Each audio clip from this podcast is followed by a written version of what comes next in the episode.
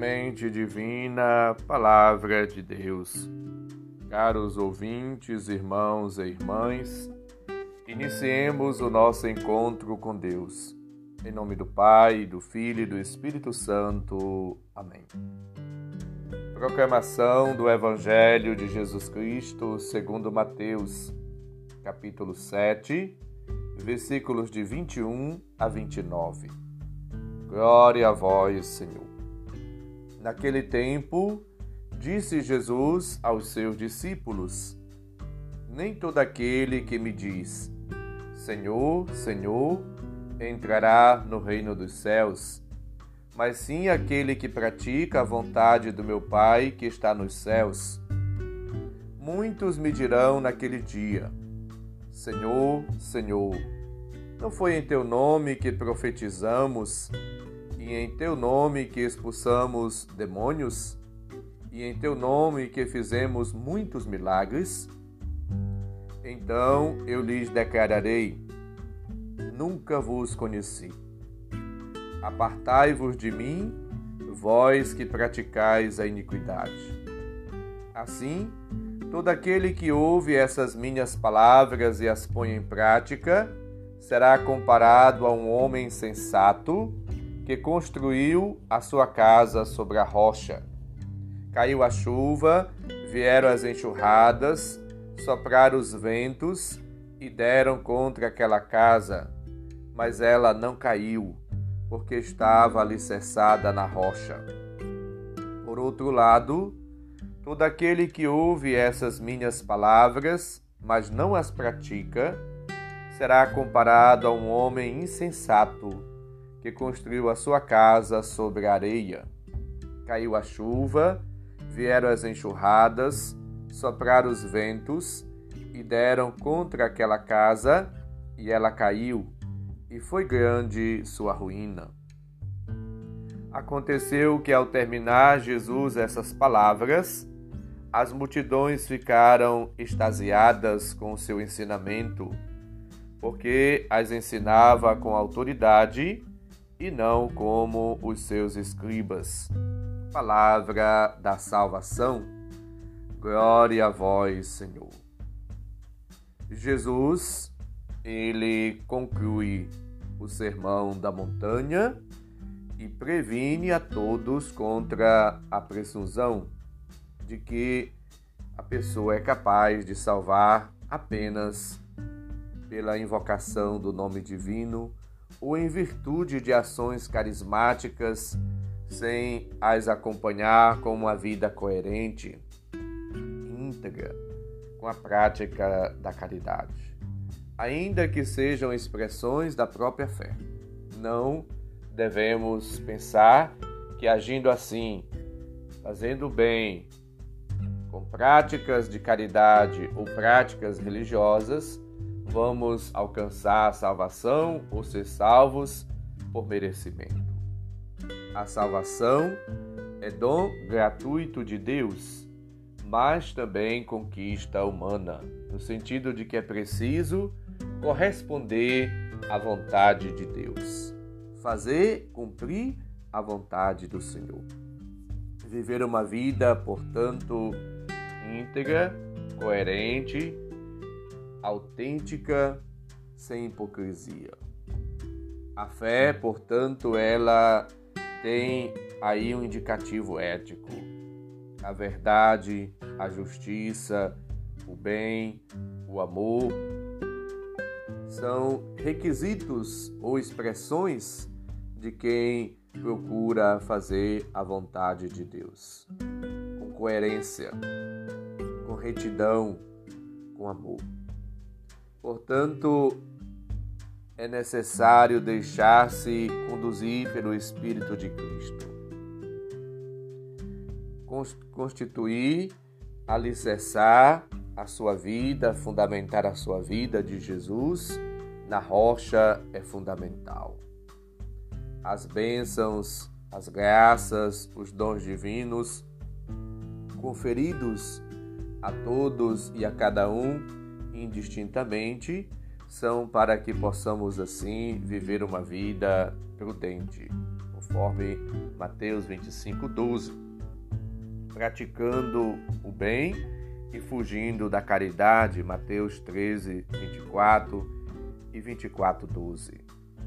É preciso viver uma vida autêntica, sincera, para que as palavras de Cristo possam assim realmente ser acolhidas por nós. Felizes. Viver uma vida feliz significa viver agindo e praticando e fazendo a exemplo de Cristo somente exclusivamente o bem. Somos chamados a crescer na santidade, no amor a Deus, na vivência dos sacramentos, na prática do bem, na observância, na fidelidade à palavra do Senhor, fazendo a vontade do Pai. Não basta dizer Senhor, Senhor, versículo 22. É preciso cumprir, fazer, obedecer, ser fiel na realização da vontade de Deus, não como algo abstrato, mas de maneira concreta, real, autêntica. Edificados sobre o alicerce dos apóstolos e dos profetas, tendo por pedra angular o próprio Jesus Cristo, Efésios 2:20, somos chamados como Pedro a viver em Cristo e tendo ele como centro da nossa vida, como pedra angular. 1 Pedro 2, 5 e 6. Construir sobre a rocha quer dizer construir a própria vida sobre Jesus, sobre a sua palavra, a sua pessoa.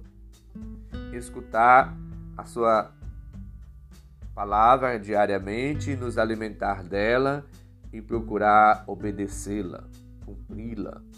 É o convite de Deus para nós.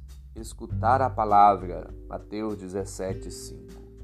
Obedecê-la, vivê-la, aderi-la, aderir à vontade do Senhor e lançar-se aos cuidados dele, a serviço de Deus. Deuteronômio 6, 4, 7 lembrava da importância e do fundamento de toda e qualquer atitude religiosa. Escuta, Israel, o Senhor teu Deus. E é o único Senhor Amarás o Senhor teu Deus com todo o teu coração, com toda a tua alma, com todas as tuas forças. Estes mandamentos que hoje te imponho serão gravados no teu coração. Ensiná-los-ás aos teus filhos. Deus se revela na vida da pessoa piedosa. Ele é aquele que está presente, vive, caminha. Eu sou aquele que sou. Êxodo 3,14 isto é, Deus está presente na vida como libertador, como guia, como salvador, como fonte e inspiração de vida. A presença da palavra de Cristo é, portanto, para nós um impulso, um incentivo, uma força para que possamos cada dia procurar viver em Cristo. Ele é a nossa rocha, nossa firmeza, nossa força nosso baluarte, nosso apoio. Vivamos, portanto, na fé, na rocha da nossa vida, que é Cristo, como lembra-nos o Salmo 62, 3. Vós sois Deus, a rocha da minha salvação, Salmo 89, 27. Portanto, tendo Cristo como o alicerce da nossa vida, a inspiração, somos chamados a escutar a Sua palavra e a viver uma vida justa aos olhos de Deus, mas também praticando o bem, fazendo a vontade do Senhor, conforme lembra-nos Romanos 2,13 e Romanos 13, 10. Guardemos fielmente o que ouvimos para que possamos assim transmitir a todos com alegria, com amor pelos gestos, atitudes, palavras, pelas nossas ações, a bondade, a ternura de Deus a todas as pessoas. A palavra de Deus nos comunica e nos ajuda assim a entender. Deus mesmo sancionou o testemunho com milagres, prodígios, por diferentes efeitos do seu poder, pelos dons do Espírito Santo, que ele distribui como quer. Lembra-nos Hebreus 2, 1. Vivendo, portanto, na força do Espírito, segundo a vocação e o estado de vida de cada um de nós, somos chamados a testemunhar o Senhor a todas as pessoas. O Senhor esteja convosco, Ele está no meio de nós. Abençoe-nos, Deus bondoso e misericordioso, Pai, Filho e Espírito Santo. Amém. Um santo e abençoado dia para todos. Um abraço, felicidades.